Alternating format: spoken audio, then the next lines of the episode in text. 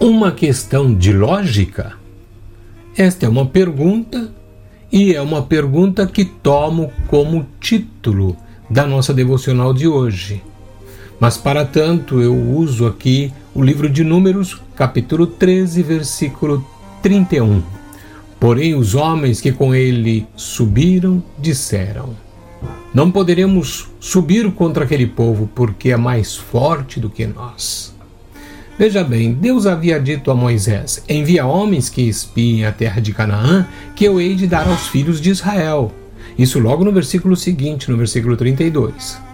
Esses homens que foram espiar a terra, eles cometeram um grave erro, pois em vez de reconhecer a terra, avaliaram a conquista da mesma.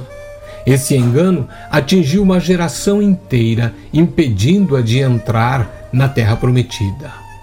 Todos nós conhecemos a história e nas explicações dos espias vemos uma das mais comuns estratégias que o inimigo utiliza contra os filhos de Deus. Ela consiste em apelar à mente do ser humano, apresentando argumentos lógicos e cuidadosamente fundamentados para que a pessoa desista de fazer a vontade de Deus. A vida espiritual, porém, não se baseia na lógica. Ao contrário, ela quase sempre é um estorvo para os que querem avançar nas coisas da fé.